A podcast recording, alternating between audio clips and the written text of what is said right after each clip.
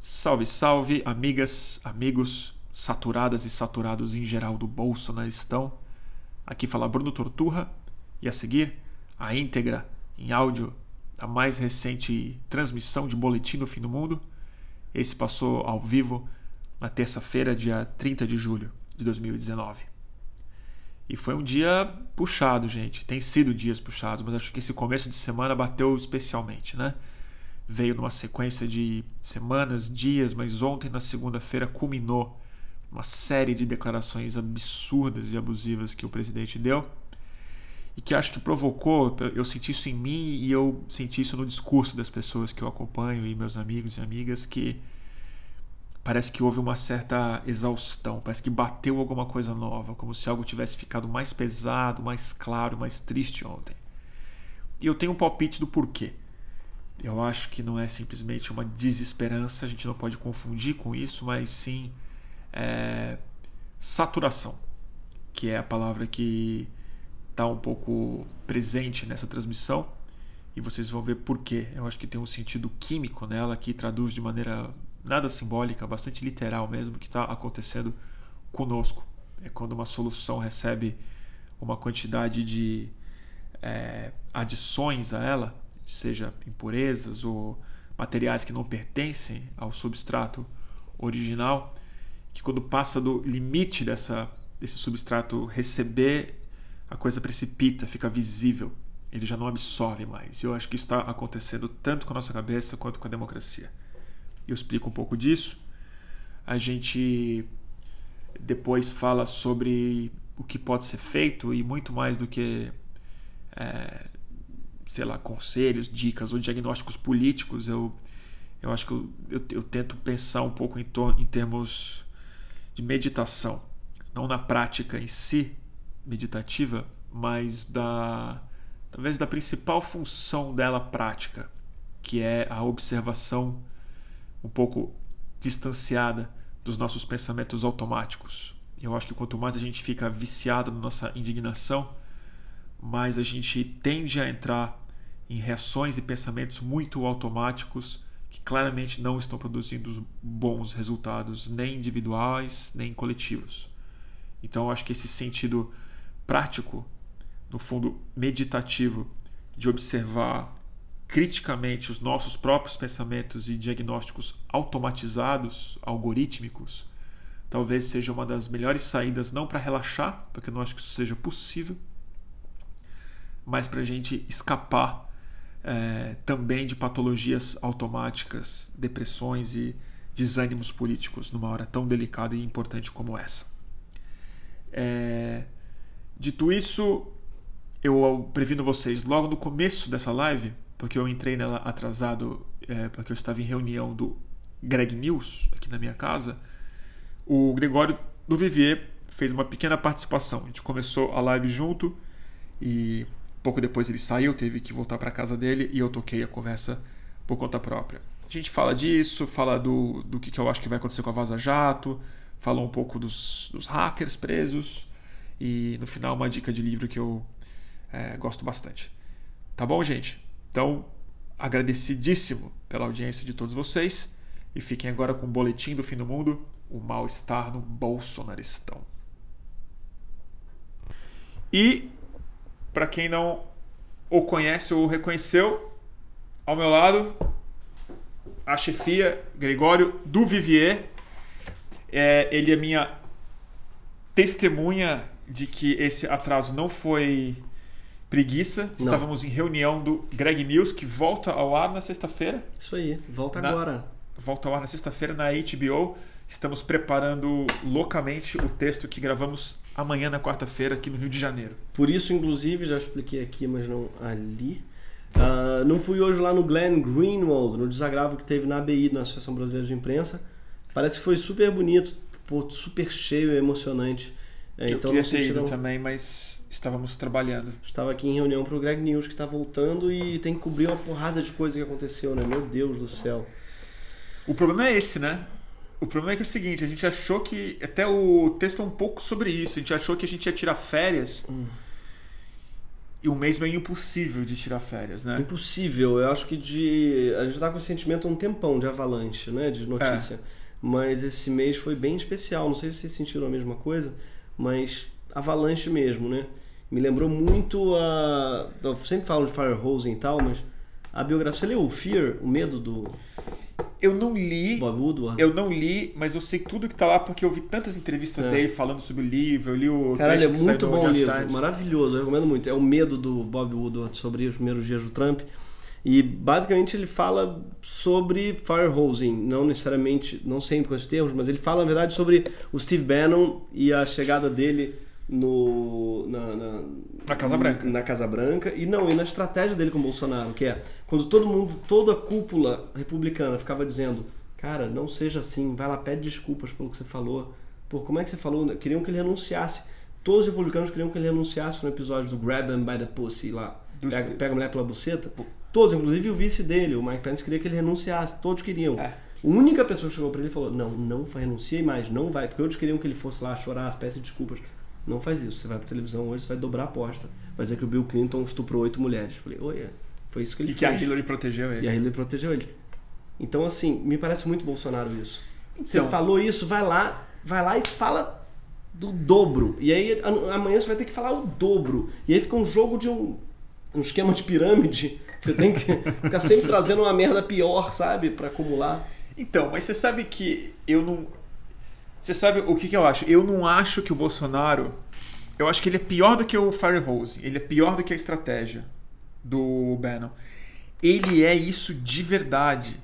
Eu acho que ele é tão genuíno que ele não está pensando que isso é a melhor coisa que ele tem para fazer. Eu acho que chegou a época de um cara que está fazendo isso há tanto tempo como o Bolsonaro. Porque ele é esse, O Bolsonaro, quando perguntavam para ele, mas você está defendendo a ditadura? Há 25 anos ele falava: defenda a tortura. Tem que matar 30 ele mil. Sempre foi o cara Tem que matar do... o FHC. Ele sempre foi esse cara. É que agora chegou a época em que os estrategistas viram que o tempo está pedindo um cara como o Bolsonaro. E eu acho que é meio. É, quase um elogio a ele dizer que é firehosing por uma razão.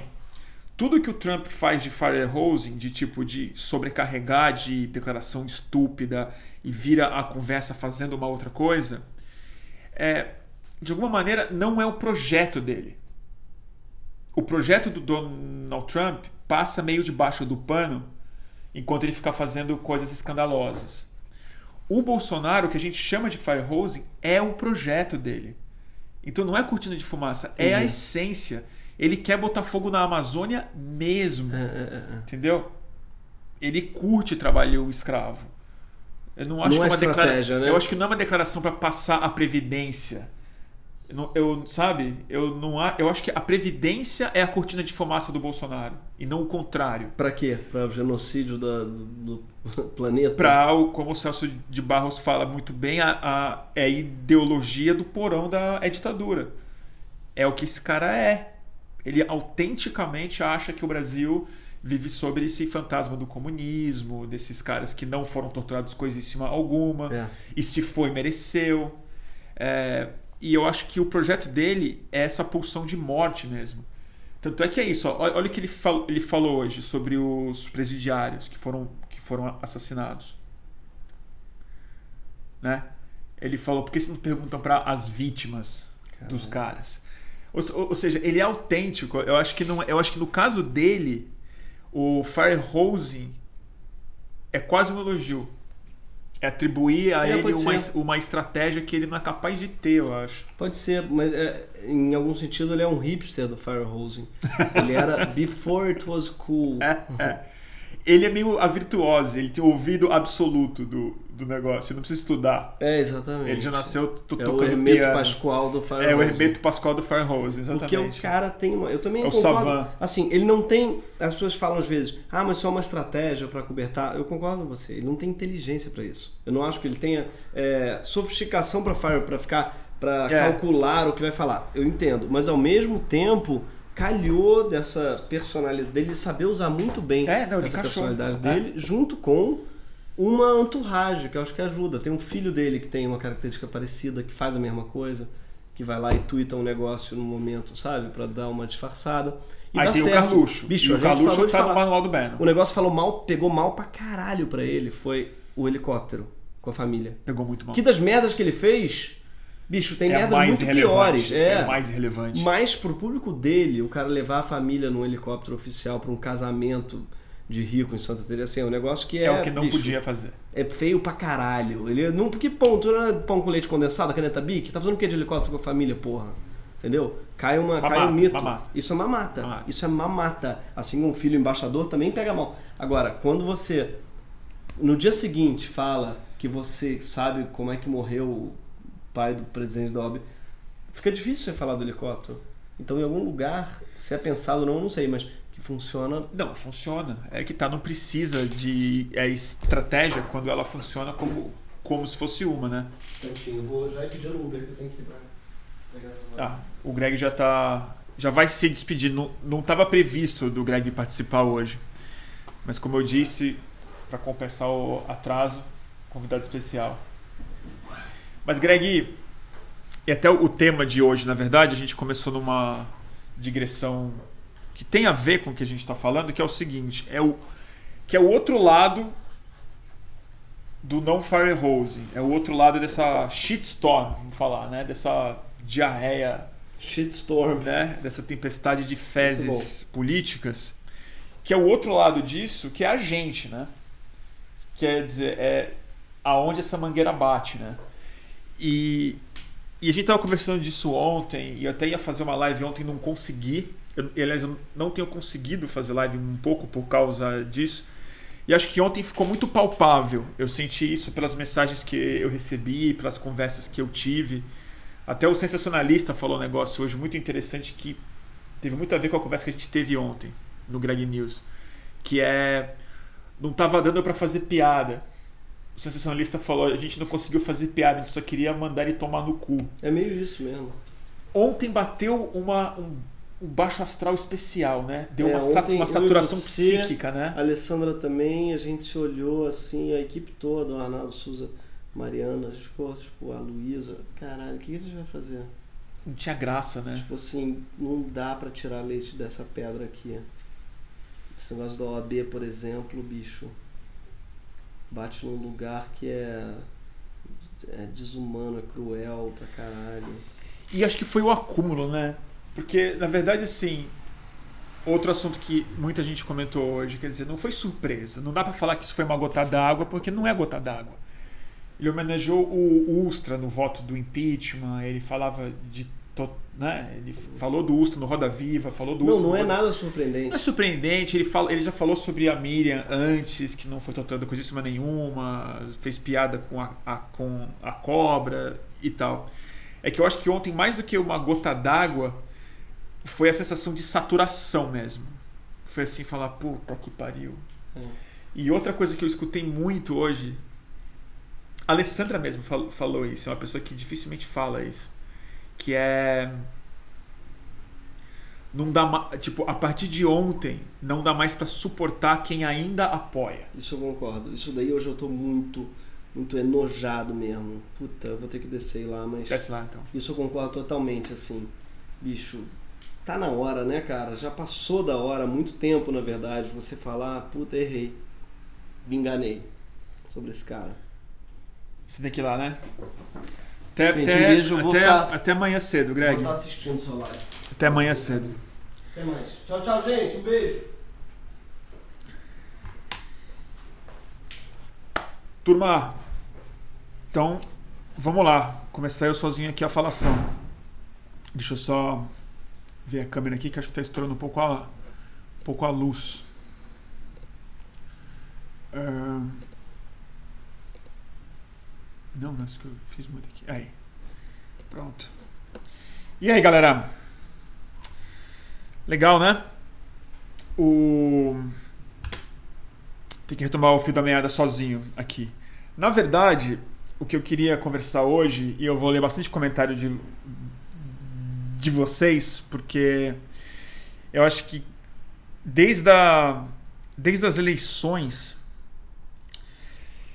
quando essas lives começaram, que acho que eu não me sinto assim com a cabeça tão pesada e, e tentando repensar nessas transmissões, nessas conversas públicas aqui, como uma forma quase terapêutica mesmo, uma forma de desabafo, de pensar alto, de conversar com vocês, porque ontem me deu uma sensação muito parecida com a das eleições, quando a gente estava vendo ele chegando lá, próximo de ganhar, subindo as pesquisas, é, e, e as semanas após a eleição, né, quando a coisa ainda não estava não tava estabelecida.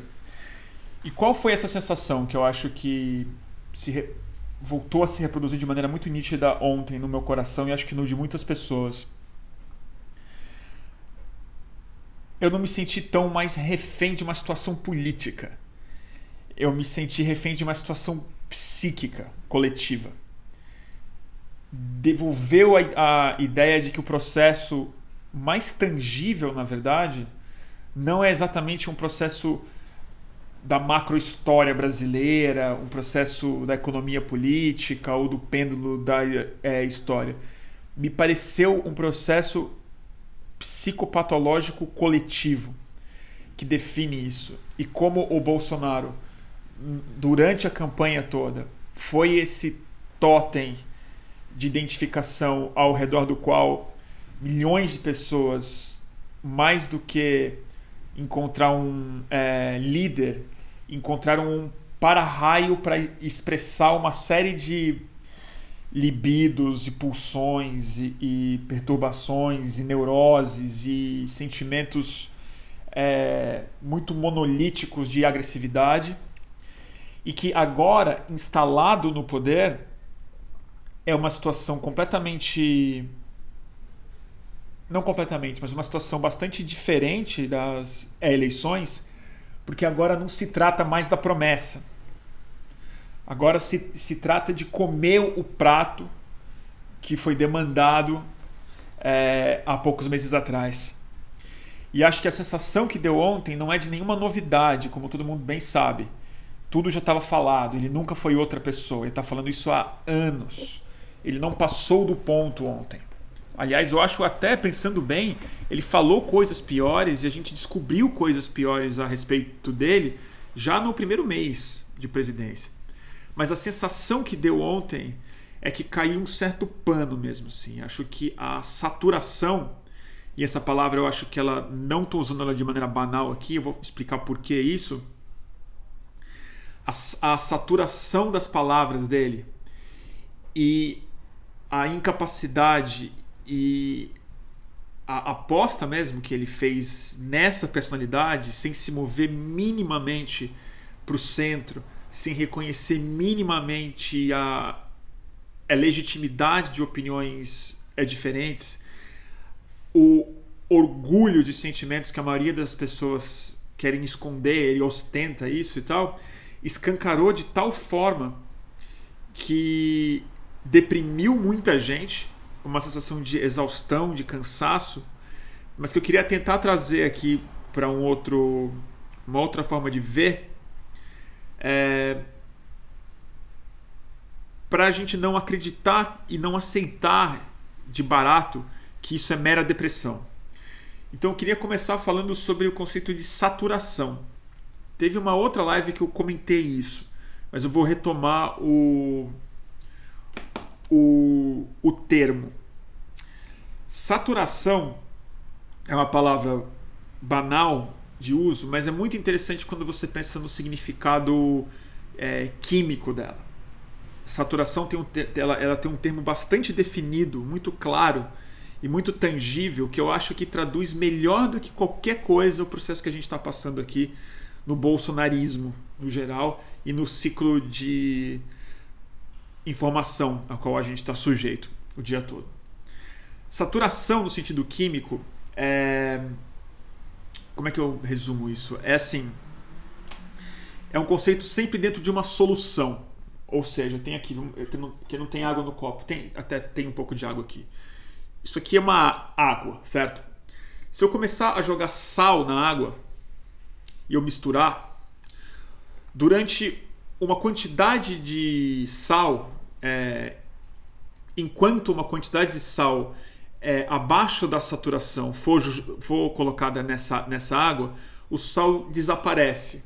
Ou seja, a solução suporta uma quantidade X de sal e se mantém homogênea. Muda a composição, a água está salgada, mas ainda é a mesma água. A gente ainda está vendo água. A saturação é quando a quantidade da substância é introduzida na sua solução ela é maior do que a quantidade de líquido é capaz de manter no estado homogêneo. Então, quando você passa de um determinado número de gramas ou de mols aqui nessa água, você começa a ver o sal. Ele não, ele não entra na solução, ele, ele satura. Em alguns tipos de solução, a única forma para você manter ela estável, na verdade, ela homogênea, é a temperatura subir para que o, o sal volte a desaparecer, ou o contrário, quando a temperatura esfria, o sal cristaliza e você consegue ver ele precipitado. Ele fica claro exatamente o que está acontecendo naquele substrato, naquele é líquido. Eu acho isso a imagem mais que metafórica. Eu acho uma imagem que explica exatamente o que a gente está passando em termos cognitivos e políticos. É como se a democracia brasileira, como se a estabilidade política brasileira fosse essa água. E essa água, ela suporta do, durante. É, ela suporta uma quantidade X de impurezas, de coisas introduzidas nela que não fazem parte do sistema, mas ela consegue absorver de maneira homogênea. Ela consegue dar conta e ainda parecer água, ainda parecer uma política estável, parecer uma. Ainda é uma. Tô muito gago. É democracia. A sensação que dá é que o Bolsonaro saturou ela. Introduziu tanta impureza, muito mais do que o sistema é capaz de suportar. E a saturação ficou muito visível ontem. Ontem caiu essa ficha porque a gente está vendo o sal na água. Ela, a água já está turva, já tem um precipitado embaixo dela prova de que o que está sendo introduzido no sistema de maneira intensa, diária, já, o, o, o sistema já não está suportando mais. Está caindo a ficha para mais e mais pessoas de que a gente não está vivendo num estado democrático estável mais. Entendeu? A gente está saturado politicamente e psiquicamente também. O processo que a gente está passando é de saturação a gente tem um limite na nossa cabeça, na consciência, no otimismo, no engajamento, na articulação política, na vontade mesmo de levantar de manhã e fazer as coisas pensando no país, pensando na, na sociedade. Existe um limite do quanto a gente consegue suportar nesse sistema antes dele saturar e precipitar a coisa e você começar a sentir um peso na cabeça aonde a solução já não é mais viável, aonde essa água já não funciona mais. Então eu, eu acho que o processo que eu estou querendo descrever aqui, ele é psicopolítico simultâneo. Ou seja, o Bolsonaro está saturando a saúde democrática e psíquica do Brasil de uma só vez, com as mesmas frases, com os mesmos atos. É, e eu acho isso. Isso torna, de uma maneira muito dramática, na verdade, a nossa tarefa é mais difícil e ao mesmo tempo mais clara qual é. Esse presidente não pode terminar o mandato dele. Não dá. Não dá. É, Para a gente ter saúde democrática, psíquica, é, a missão da oposição, a missão da sociedade democrática, a, a missão de quem pretende ter um futuro, de quem gosta do Brasil, de quem é de direita e entende isso, de quem é republicano entende isso, de quem é liberal entende isso, é, é remover esse cara do poder pela ameaça que ele representa, pelos crimes que ele já tem cometido, né? Pelas investigações que se fazem urgentes em cima dele e do gabinete dele, das relações dele com milícia, com uma série de coisas mas por improbidade moral e ética. Esse cara não é compatível com o sistema que o elegeu. E acho que se alguma ficha precisa se né, cair de verdade a partir do que aconteceu no último mês e, e acho que ontem foi o dia D ali. É tipo assim, esse cara precisa sair. Não dá. Não dá. Não dá para reconhecer ele como presidente mais. É um negócio inacreditável que está acontecendo. Ai. Fez sentido? Saturação, turma. E aí, assim, eu, eu nunca recebi tanta mensagem quanto ontem. Foi uma loucura. Acho que talvez porque eu é, não deixei no ar a minha última live, prometi uma para amanhã, adiei para é, pra, é hoje. Mas mais do que isso, eu senti uma uma um consenso muito espontâneo se formando é, por conta própria mesmo. Assim. As pessoas começaram a expressar ideias muito parecidas ontem e me escreveram sobre a condição psíquica delas. Sobre assim, eu não estou aguentando mais. Que, que eu faço? Não estou dormindo, não estou conseguindo levantar, estou chorando. O que, que você está. Me fala alguma coisa e tal. E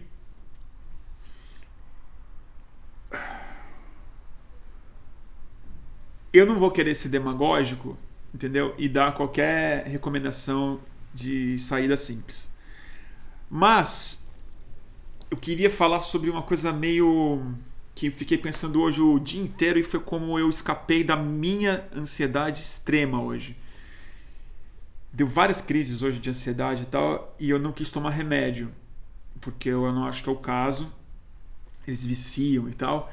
E eu acho que se a gente começar a depender de remédio para resolver esse tipo de ansiedade, o tipo de ansiedade política e coletiva, é, não, vai dar, não vai dar boa coisa. É, e aí eu pensei na meditação. Não como prática, porque eu não sou, eu não sei meditar.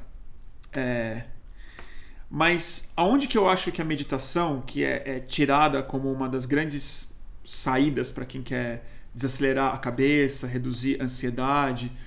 Tem uma mistificação muito ocidental em torno da meditação. Então, quanto mais estressada é uma sociedade, mais ela é, romantiza a meditação.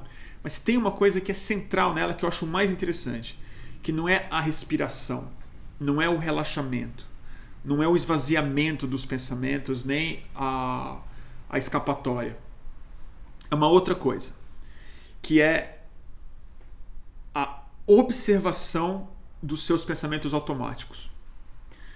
É, a coisa mais interessante da meditação, quando eu leio sobre ela, não quando eu, eu é, exerço ela, mas que eu consigo entender do que se trata por conta das experiências psicodélicas e por conta de exercícios que eu já fiz, que é você tentar observar a produção dos seus próprios pensamentos, tentar observar como a sua mente conversa consigo mesma como os pensamentos aparecem se encadeando um, um, um no é outro, sem a sua participação consciente neles.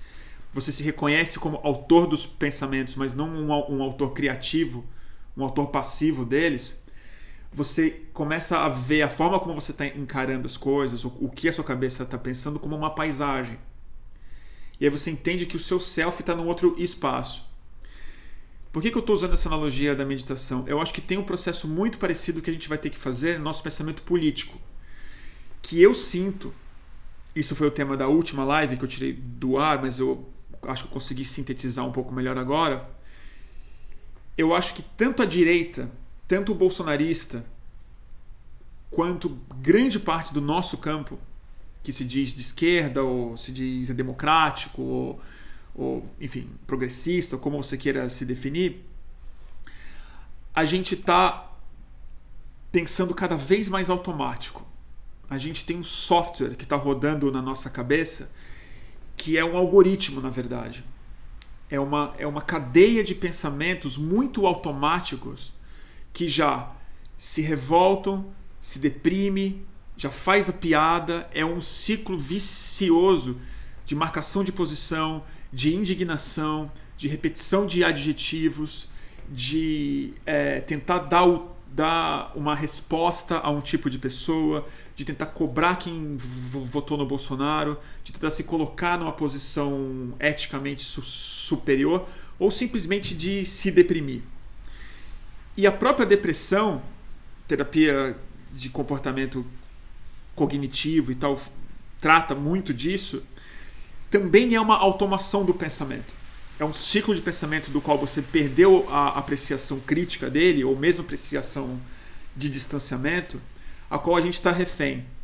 E eu acho que a única saída antes de começar um ativismo político novo, uma organização nova, e voltar para a base, qualquer desses conselhos muito usados também, eu acho que a gente vai ter que fazer um exercício de meditação política, que é assim, observar o pensamento automático que a gente está pensando ou reagindo. Assim. A gente vai ter que observar as nossas reações políticas automáticas antes de botá-las em prática e tentar entender aonde nesse processo a gente está se repetindo, aonde nesse processo ele não funciona como uma oposição, mas como o complemento ideal para o bolsonarismo funcionar do jeito que está funcionando.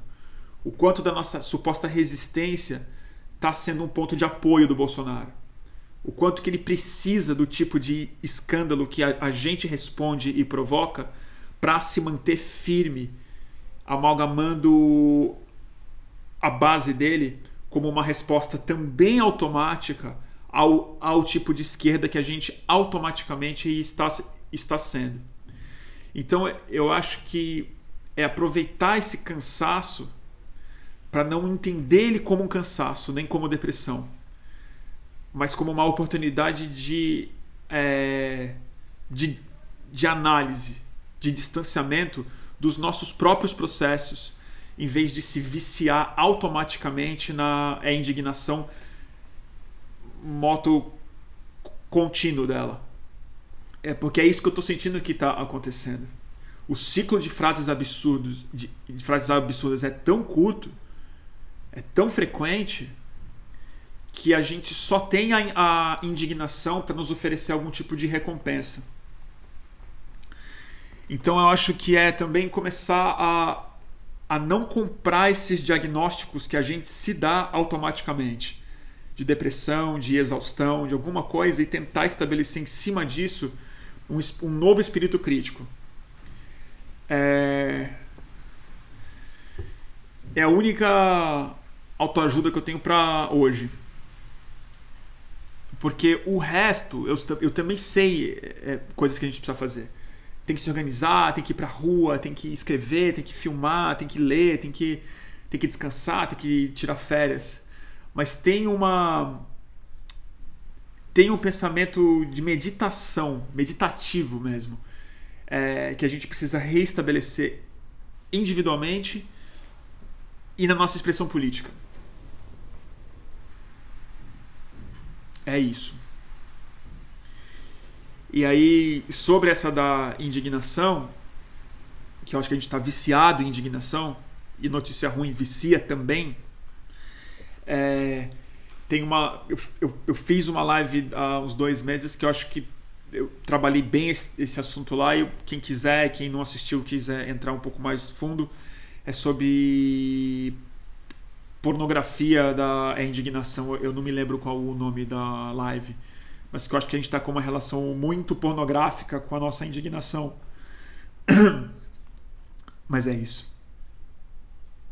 Fez sentido?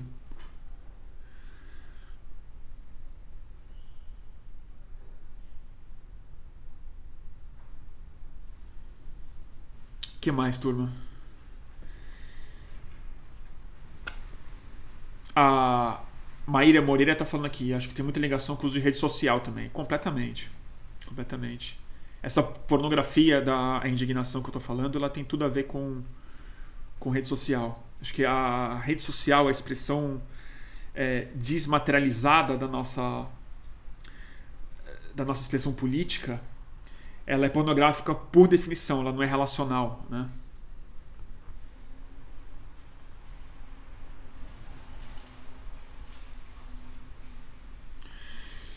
E eu dito, muita gente está falando aqui que não, não quer é meditar. eu tô falando isso, gente, eu não medito. Eu tô falando do ponto de vista técnico, né? Eu não sento, fico em silêncio, respirando e tentando fazer isso. Mas eu tô falando de um sentido mais objetivo que eu acho que a lição da meditação traz, né? Que é a observação dos pensamentos automáticos, do nosso modo do sistema operacional automático ao qual a gente está suscetível, né? submetido, melhor falando. E eu, eu acho isso, sim. É, a nossa cabeça virou algorítmica. Né? A gente está respondendo a, a, lógicas encadeadas, é, sem decisão autônoma no, no meio do processo. O Goga Ramos está perguntando aqui no Instagram: Bruno, existe a possibilidade de algum psicólogo, psiquiatra participar num programa desses? No programa? Com, com certeza sim. Eu estava pensando alguns nomes hoje e eu vou convidar. A gente vai ter dois, vamos ter dois convidados muito legais na próxima semana.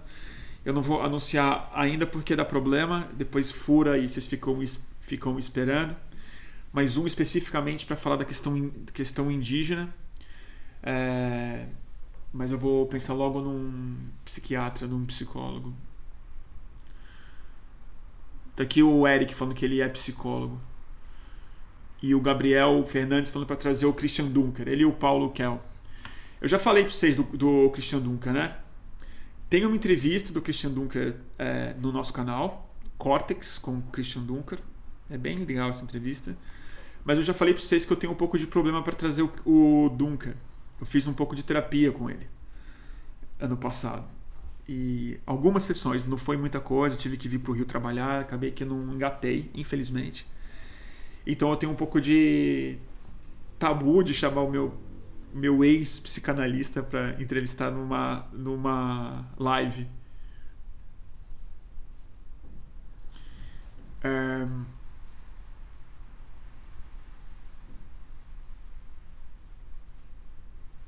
Tem alguém aqui no Instagram, o Two Truths, falando: Tô indo pro Nepal, é meditar, Bruno. Vou depender dos boletins para saber do Brasil.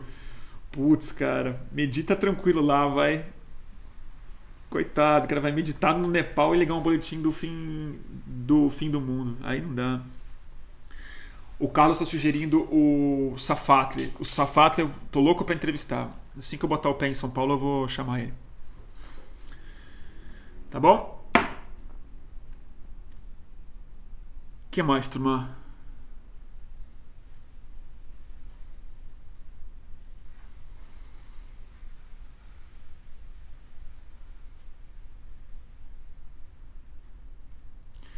O Luiz Paulo Bittencourt fez uma pergunta super importante aqui. Bruno, o que você acha do uso da violência nisso tudo?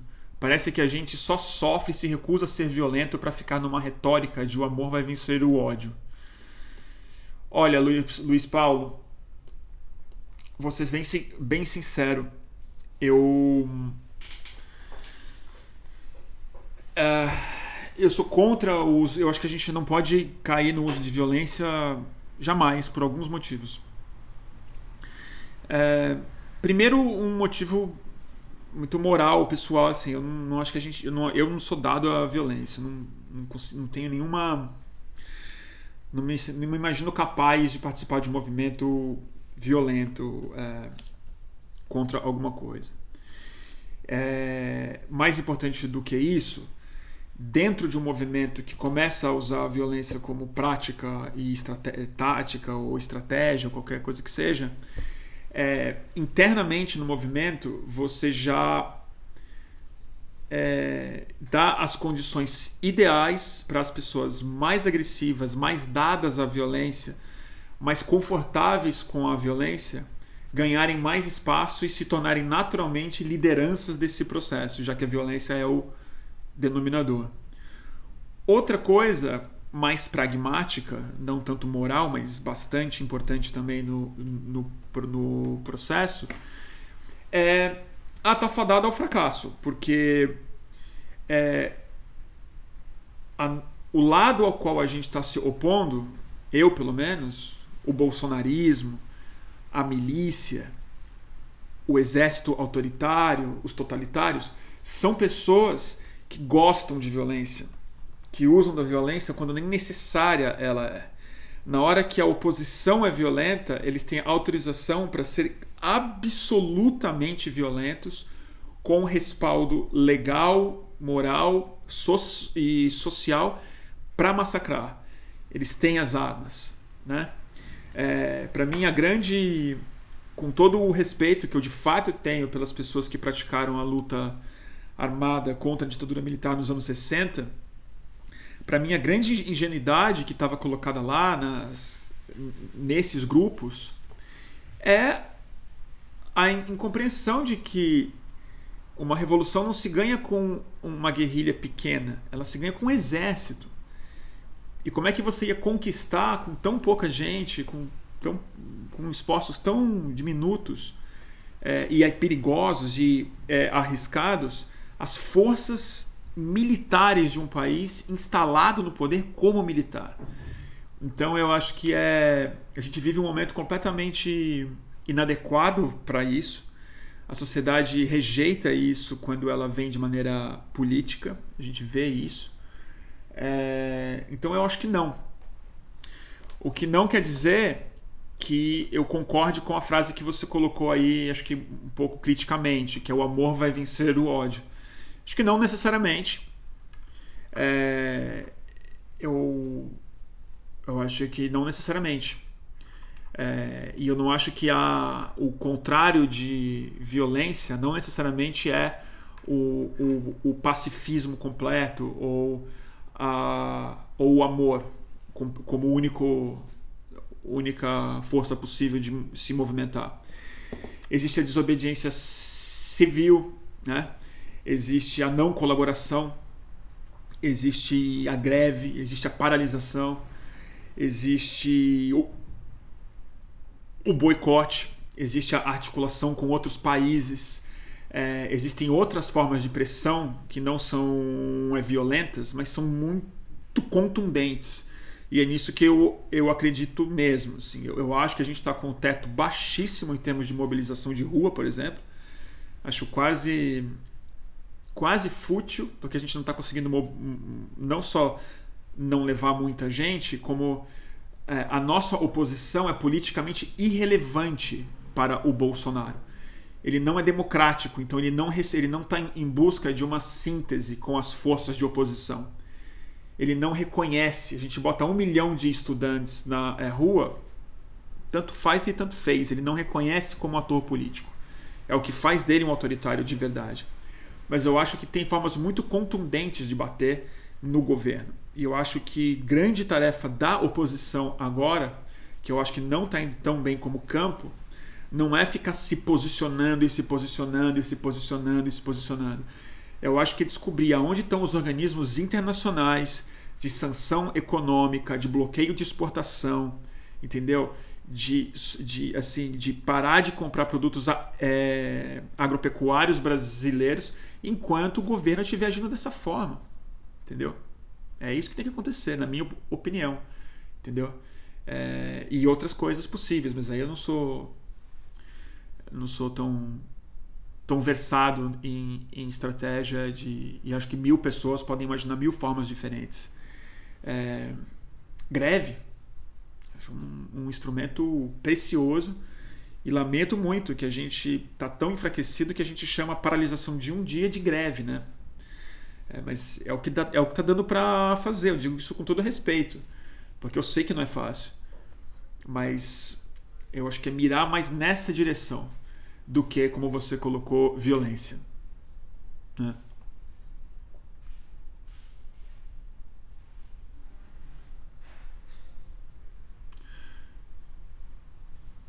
O, ele está colocando aqui, o Luiz Paulo. Entendo todos os seus argumentos não estava me referindo a uma luta armada, pensava mais no sentimento de 2013, de revolta violenta na rua. Me parece que a inutilidade da rua tem a ver com isso. Luiz, eu vou discordar de novo de você. Hoje até me perguntaram, cadê o Black Bloc e tal? O pessoal está traumatizado, né, gente? O Brasil não é, não é, Brasil não é a França, não é fácil ser, ser Black Bloc aqui.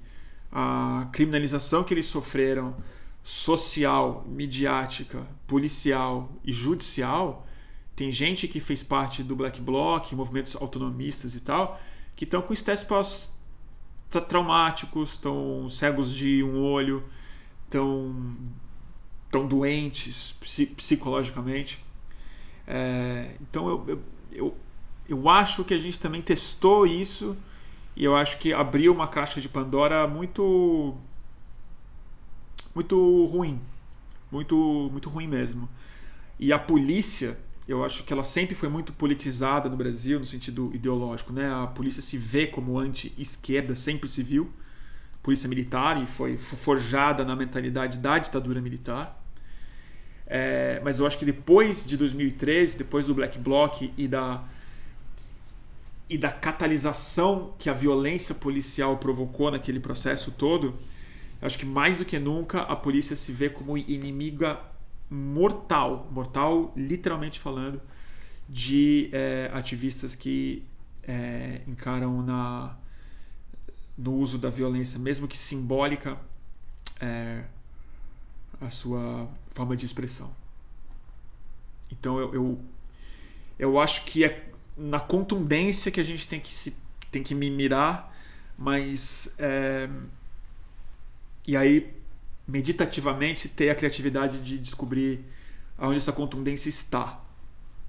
Eu tendo a achar, pode ser sinal da minha idade, que estou ficando mais velho, mais conservador. Eu tendo a achar que a contundência é econômica que a pressão vai precisar vir da redução da capacidade do bolsonarismo gerar dinheiro. Porque talvez a declaração mais importante que a gente viu nesses últimos dias não tenha sido do Bolsonaro, nem do Moro, nem do Deltan, nem do Glenn Greenwald. Eu acho que foi a discreta frase que o presidente do Itaú colocou hoje. As declarações do Bolsonaro não atrapalham as reformas. O que ele está falando ali é muito sério. É, claro, a gente fica puto, o, o dinheiro não se importa, não sei o quê. Mas mais importante do que isso, mais importante do que a dimensão amoral do capital e dos interesses, é, entre grandes aspas, reformistas do Brasil, porque eu não acho que de reforma isso tem nada. Eu acho que é muito mais o aprofundamento de uma estrutura muito injusta econômica no Brasil, que se chama de reforma. Mas o que está sendo dito lá não é o caráter amoral dos interesses do capital frente a um presidente ecocida, genocida, racista, cognitivamente incapaz, é, autoritário. Eu acho que o que ele está deixando bem claro lá é o quão a política, o que a gente chama de política e democracia, o, qual, o, o, o campo da ação política está muito restrito e a economia, o, o mundo entre grandes aspas, o mundo que eles consideram real e prioritário, as superestruturas macroeconômicas, as finanças, o banco, o modelo de produção, o modelo de acúmulo, é... não é que ele está intacto, ele não está nem suscetível à discussão política. Ele não é, ele não toca nessa área social, na área do discurso coletivo. Ele não toca na Amazônia, no, na vida dos, dos índios, na existência de uma ditadura, na pertinência da tortura, do massacre de pessoas. E eu acho que é aí que a contundência vai se dar, porque talvez seja esse o único lugar que se considera inviolável. E esse é o único lugar que vai ter que ser violado, sim. Vai ter que ser violado. É eles que vão ter que sentir. Talvez seja só assim que a, que a política responda de uma outra forma. Porque é ela que está subjugada pelo presidente do, do Itaú e por todos os presidentes do Itaú e por todas as pessoas que batem palma para o Paulo Guedes quando ele fala para um jornalista e trabalhar vagabundo. Ele falou isso ontem, sob aplausos de uma plateia de quê? De banqueiro, tipo de gente que pagou palestra privada. Palestra pri privada. do Deltan Dallagnol, XP Investimentos. É onde eu acho que a contundência precisa existir. Como fazer isso? Aí realmente eu vou precisar de gente mais criativa e mais especializada do que eu para dar palpite sobre isso. Fez sentido?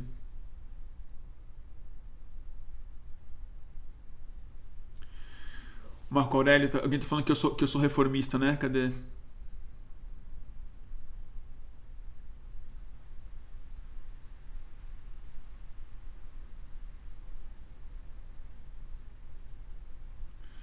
Deixa eu ler aqui. É. Deixa eu ver aqui. Reformista. Alguém tá me chamando de, de reformista aqui. Chama a Laura Carvalho, Bruno. Eu já chamei, o Antônio tá falando aqui. A gente não conseguiu. A gente não conseguiu combinar horário. Ela estava em São Paulo quando estava no Rio, eu estava no Rio quando estava em São Paulo, aí deu uma confusão. Mas a gente vai, vai fazer. O Vinícius Félix, do Telefonema, está falando aqui. Esse trecho da entrevista dele é pior ainda, do presidente do Itaú, eu suponho. Né? Quando tem fator de produção sobrando tanto, significa que podemos crescer sem pressões inflacionárias. Nossa, é sobre o desemprego que ele está falando, né? muita cara de pau. Tá bom, turma? Vai cair aqui no Instagram daqui a um minuto. Então, turma, eu vou derrubar aqui no Instagram e volto em dois segundos. Tá dando uma hora aqui, então ele cai automático. Então, quem tá no Instagram, volta e a gente segue a conversa. Vamos ver aqui. Salvei. Voltando no Instagram. Salve turma, voltando no Instagram. Enquanto vocês chegam aqui, eu vou ler um pouco de comentário no YouTube.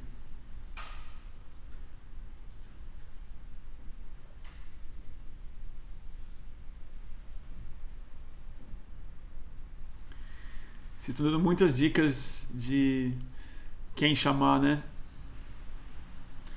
Pode deixar, gente. A Cássio Augusto estão dando a dica. Eu não, eu não conheço. O Bruno GDN está falando. Quem é o Acácio? Vou anotar aqui. Acácio Augusto. Eu gostei do nome dele. Eu gosto de acácias. Vi muita acácia nessas férias. Acácia amarela.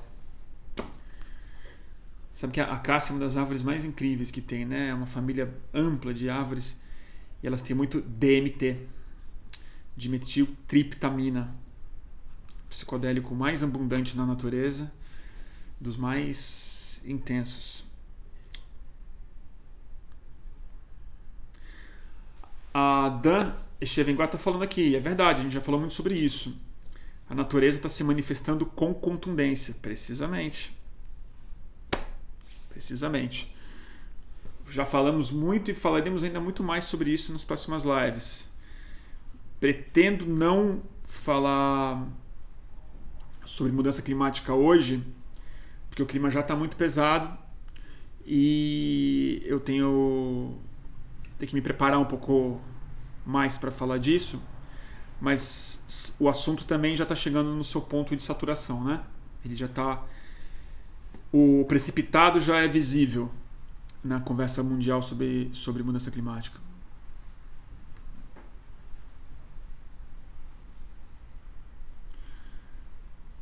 Ah, o Midib tá falando, tem uma camiseta com a fórmula do DMT. Pois é. Dimetiltriptamina. A querida. Estão explicando aqui. O Acácio é um anarquista bárbaro. Demais. Ah, eu chamo o Acácio sim. Tomara que ele tope conversar comigo. Acácio é um professor anarquista da Unifesp, é isso? esteve na Flipei em debates antifascistas. Puta, legal. Acho ótimo.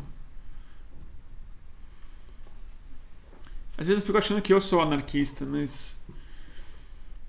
Acho que eu sou anarquista por ele por eliminação. Não por tanta, não, não por tanta convicção. Acho que eu sou muito misantropo para ser anarquista.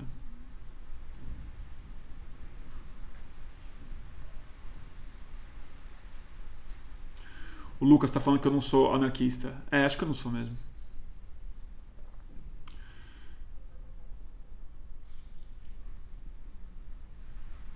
O, o Rafael Samora está perguntando como você viu o nome da Manu na Vaza Jato. Cara, quando eu vi o nome da Manu na Vaza Jato, no começo eu fiquei preocupado quando eu vi assim, falei, putz, meu Deus do céu. Tipo, a polícia chega com esse nome, já vão culpar e tal. Eu achei a explicação dela tão transparente, tão convincente, tão clara, e ela se prestou tanto a toma aqui meu celular, pode que foi algo que o Moro não fez, que o Deltan não fez. É, um falando em destruir prova e ela falando em oferecer mais provas, que eu acho que a emenda saiu bem melhor do que o soneto no final das contas. Eu acho que ela saiu por cima disso mesmo. Eu não senti que a oposição achou uma. Que a oposição não, que a situação achou uma um veio tão aberto para ir para cima dela ou para politizar o assunto. Ela foi tão transparente que eu achei que ela se saiu super bem. Eu achei. E achei que ela fez certo. Eu achei que os políticos, na verdade, assim, quando falaram que ofereceram para o PT, para ela e tal, achei os políticos, ela pelo menos, muito certa. Ela duvidou e desconfiou, como seria desconfiável mesmo ela não quis receber o material, ela não, tipo, não. E indicou para um jornalista, que é o certo. Indica um jornalista que é capaz de checar isso, que é capaz de fazer a avaliação, entender do interesse público e ver se é o caso de publicar ou não é publicar. Acho que ela fez certo, já que a denúncia especificamente era dizia respeito exatamente a justiça ao órgão ao qual ela deveria avisar. Então, acho que fez todo sentido do mundo ela entregar para o Glenn. Na minha cabeça, tá tudo certo.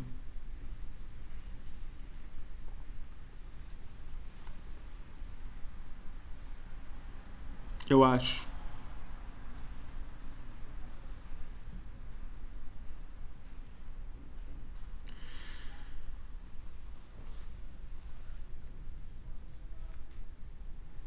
É.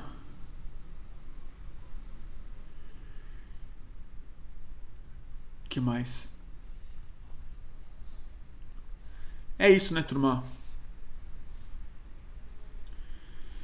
Tem muita gente fez, tirando muito, perguntando muito sobre as, os acontecimentos específicos dessa, dessa semana, né? É, eu não, não vou entrar em cada um deles porque foram tantos, né? E a conversa que eu. A introdução foi meio sobre isso, né? É sobre saturação, na verdade. E acho que a conversa foi tão saturada, né? Que eu prefiro não tratar dos assuntos. Não esmiuçar cada um desses assuntos, mas tentar fazer uma leitura um pouco mais aberta sobre alguns deles. É... Mas alguém perguntou uma coisa interessante aqui sobre o que, que eu acho que vai dar as, os vaza-jatos. O Oliveira Drummond está perguntando: o que você acha que vai dar os vaza-jatos? Toda vez me, eu converso disso com as pessoas. Eu acho. Depende do que você quer dizer com vai dar, né? Assim, do ponto de vista. Eu acho que o Moro não cai. Essa é uma das coisas que eu acho. Eu acho que o Bolsonaro é presidente eu acho que o Bolsonaro, ele, como eu falei no começo, ele não é compatível com a democracia. O que, que significa? Ele pode ter sido eleito democraticamente, mas ele não é. Ele foi eleito contra todos os valores democráticos. Um deles, principais, na verdade, que é um valor discretíssimo, não falado, por isso que ele é tão é, importante, na verdade, que são as regras invisíveis de uma democracia. Uma delas é o pudor. Né? É uma, na falta de uma palavra mais clara, é um tipo de vergonha, é um tipo de subentendimento que você sabe que quando a situação fica muito tensa em torno de um dos seus ministros, o ministro precisa sair para responder a essas acusações ou responder a essa crise separado do governo. O bolsonarismo é o contrário. O bolsonarismo fagocita todas as crises para dentro de si mesmo, porque é a crise a única coisa que ele tem para oferecer para fragilizar o sistema ao qual ele se opõe, que é a democracia. Então, quanto mais o Sérgio Moro for vilipendiado pela sociedade, quanto mais exposto ele for pelas suas próprias falhas e pela sua própria hipocrisia, é, duas coisas acontecem. Mais ele depende do Bolsonaro, e um outro fenômeno também é verdade. Mais o Bolsonaro precisa protegê-lo por outra razão, porque vai ficando cada vez mais claro através da, através da exposição do escândalo que o Moro não é o ministro do Bolsonaro pura e simplesmente. O Bolsonaro é a consequência da estrada que o Moro abriu.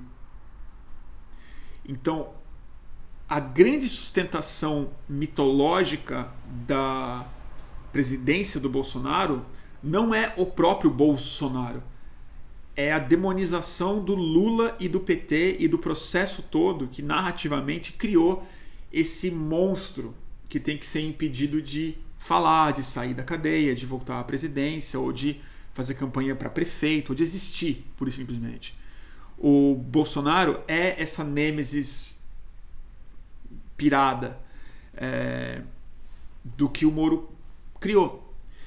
E quando você tem essa prova na, na mão, eu acho que nesse sentido, no sentido da deposição do Moro, não vai dar em nada.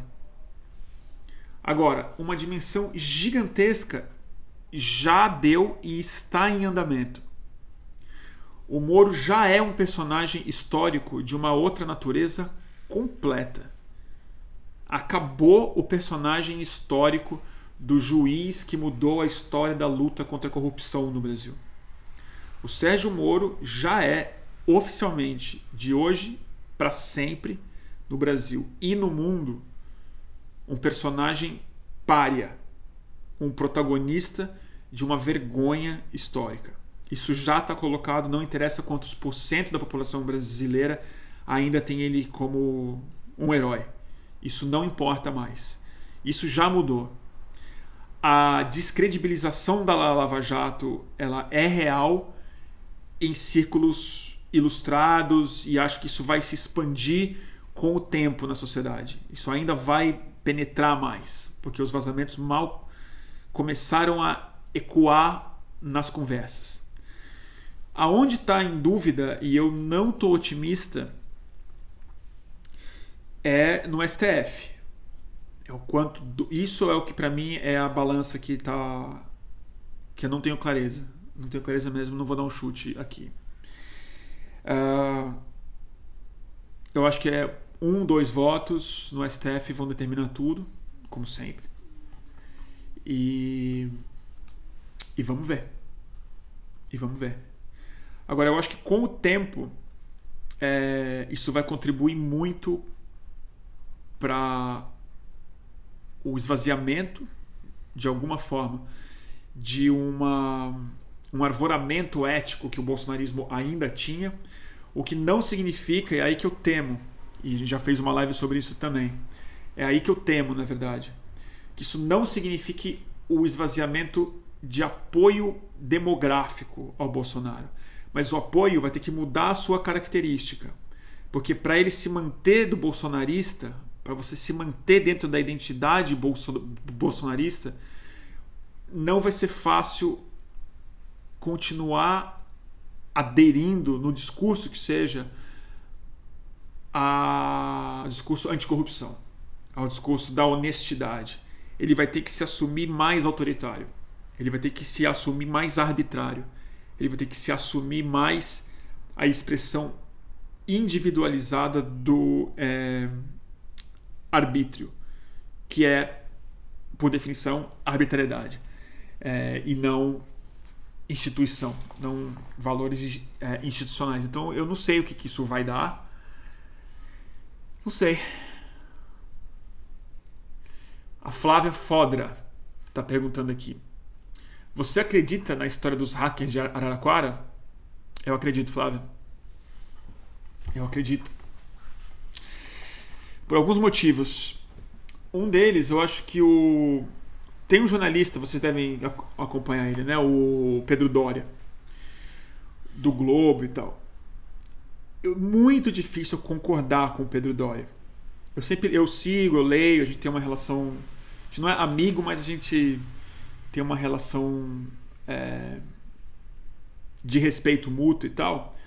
O Pedro Doria ele fez uma observação que eu acho que ele está completamente certo em relação a esse processo no dia em que os hackers foram presos, é, a esquerda rapidamente é, invalidou, dizendo que não, que é conspiração, que é mentira, que não dá para confiar, que inventaram esses caras, que isso é impossível, que estão armando, que isso é uma armação.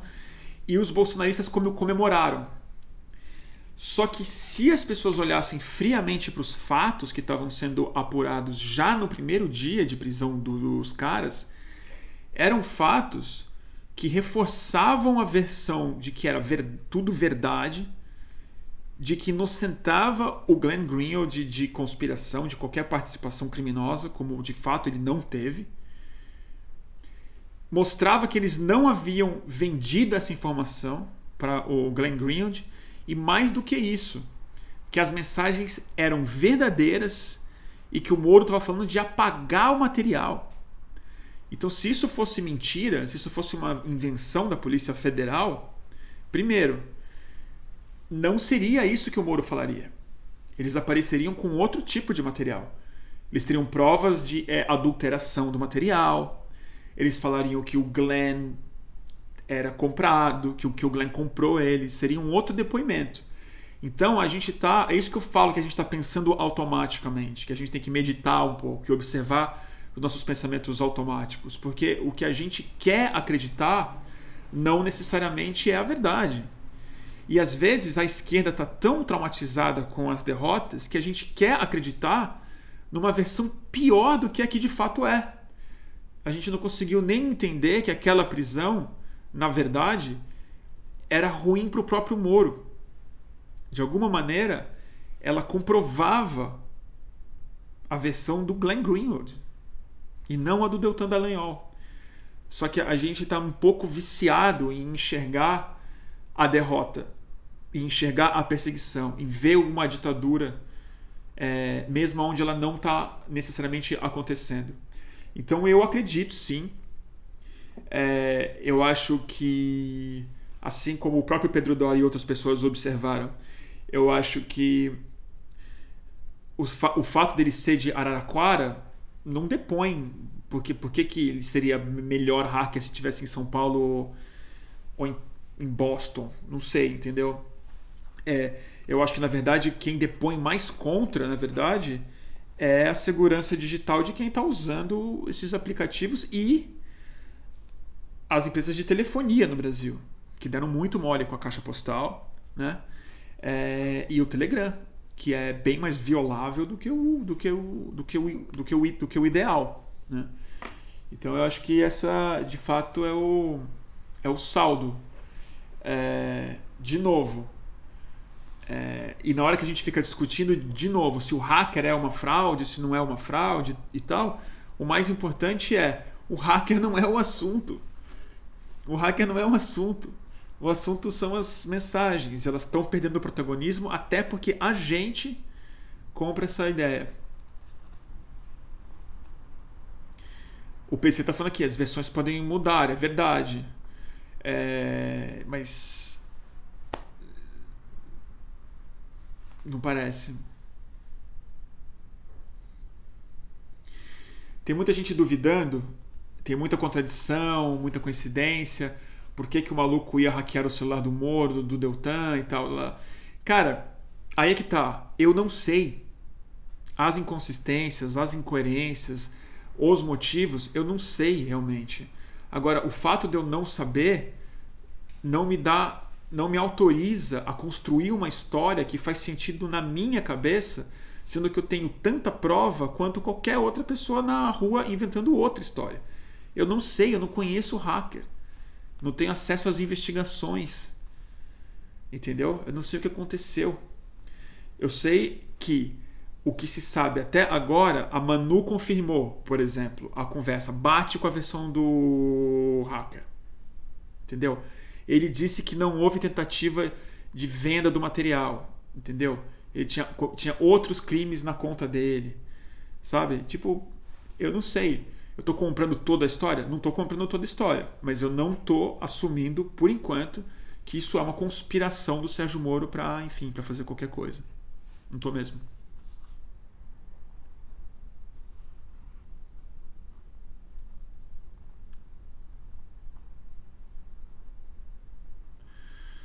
O Luiz Paulo Bittencourt está falando. A confirmação da Manu confirma essa história para qualquer um que tenha alguma dúvida, mas os depoimentos deixam várias brechas soltas para eles criminalizarem o Glenn, salvar o hacker com delação premiada. Isso sim, gente, não estou dizendo que está tudo bem. Não estou dizendo que está tudo bem mesmo. E nem que o Moro não é capaz de qualquer coisa nessa história toda. Entendeu? Mas o fato é que eu acho que é delicado mesmo. Para ele fazer uma delação premiada e, e não sei o que, eles vão ter que entregar material o Moro deixou claro que a intenção dele é mais destruir prova do que de comparar a prova.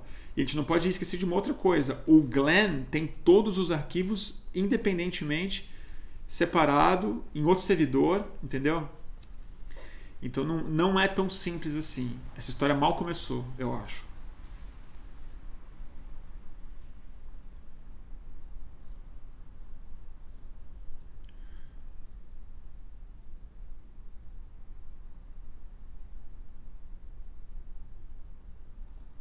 Deixa eu ver aqui.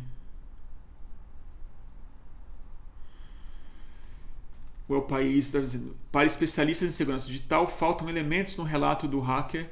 Método, é, o, o método demandaria conhecimento sofisticado. Tudo, tudo bem. Eu não sei, gente. Eu, eu assim, não sei. A gente fica tentando preencher as lacunas, quando na verdade a gente tem que tem que lidar com a informação que a gente tem. É claro que é estranho. Agora a gente tá no Brasil, gente. Tá tudo estranho pra caralho.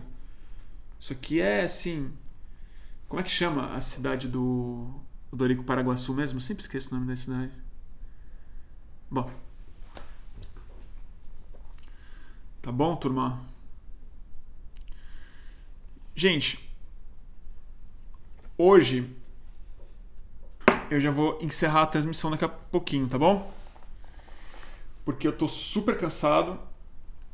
O recado que eu queria dar hoje eu dei no começo. É, amanhã tem Greg News, eu acordo cedinho para trabalhar, escrever. Mas não quero ir embora sucupira. Muito bem. Thiago Viana lembrou muito bem. Sucupira a gente é sucupira com chá de lírio, né? É sucupira na bad trip mesmo, assim. É, sucupira que não tem graça nenhuma. Seguinte, turma. Eu quero dar dica de livros, né? Como toda vez tem. Então eu vou dar a dica do que eu tô lendo.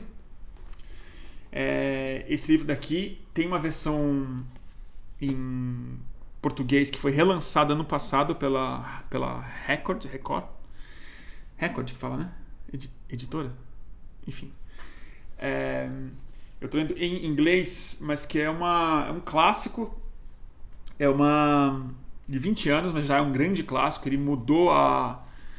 Digo que mudou a história da é, antropologia, mas ele, ele, ele é um grande marco da é, antropologia porque e não tinha pessoa melhor do que esse autor para fazer isso. Porque ele é um cruzamento denso e muito bem traduzido, com grandes insights da antropologia, com biologia evolutiva, com,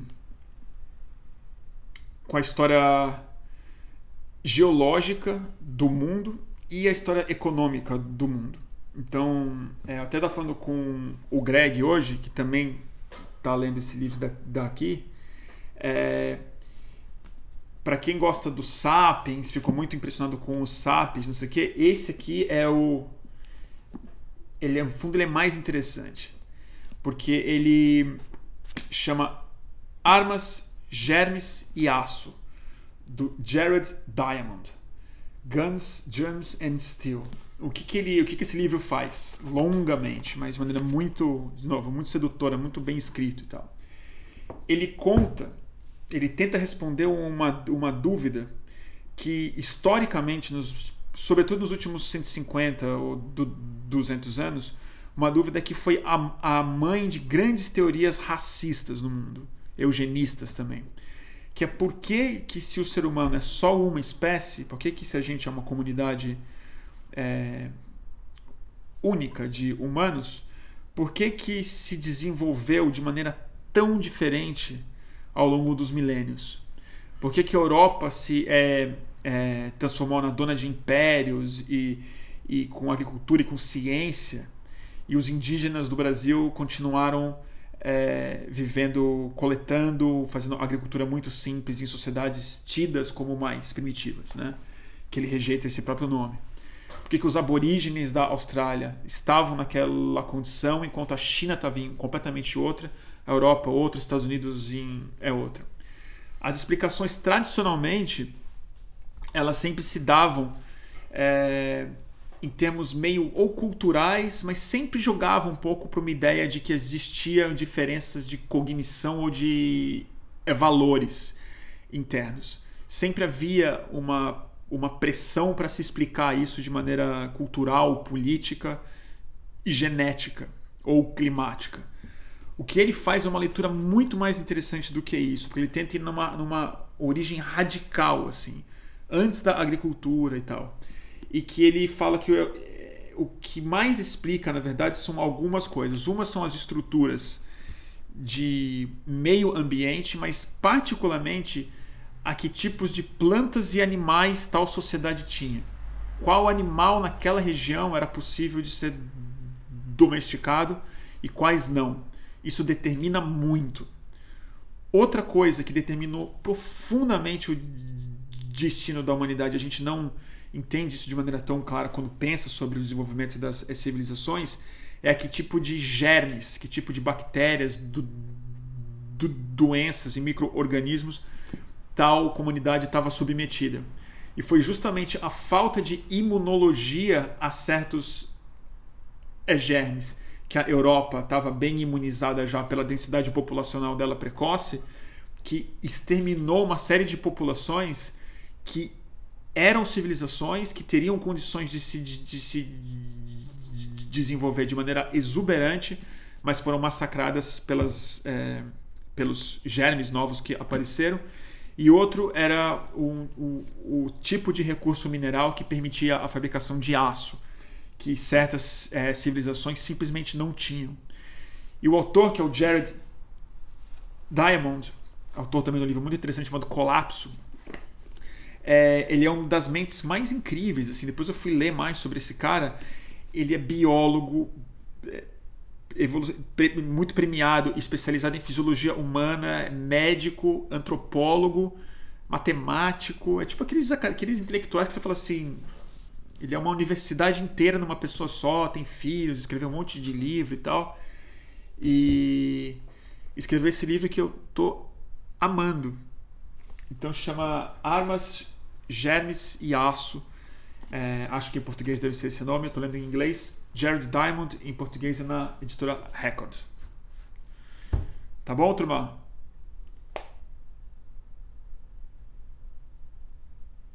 Ah, é, e o Almika tá falando que é ótimo também o terceiro chimpanzé, que é outro clássico dele, outro livro dele. Esse eu não li. Eu, eu, eu, eu li alguns capítulos do Colapso é, e estou amando esse livro daqui, que é. Enfim. É isso. O Robson está falando, achou uma leitura reducionista da realidade. A minha leitura ou a dele? Porque se for eu explicando o que ele colocou, eu vou concordar com você. Estou emburrecendo muito o argumento dele. É, mas não subestime o seu Jared, não, viu? Tá bom? Turma, eu vou nessa. É justo. Quase meia, quase meia, meia, meia, meia noite, tá todo mundo cansado. É, quem perdeu o começo, é no começo que eu tinha mais coisa para falar. Tava o Greg no começo, né? Mas depois eu falei um pouco sobre saturação, que eu acho que é a, é a ideia que eu queria de deixar é, no ar. Tá bom?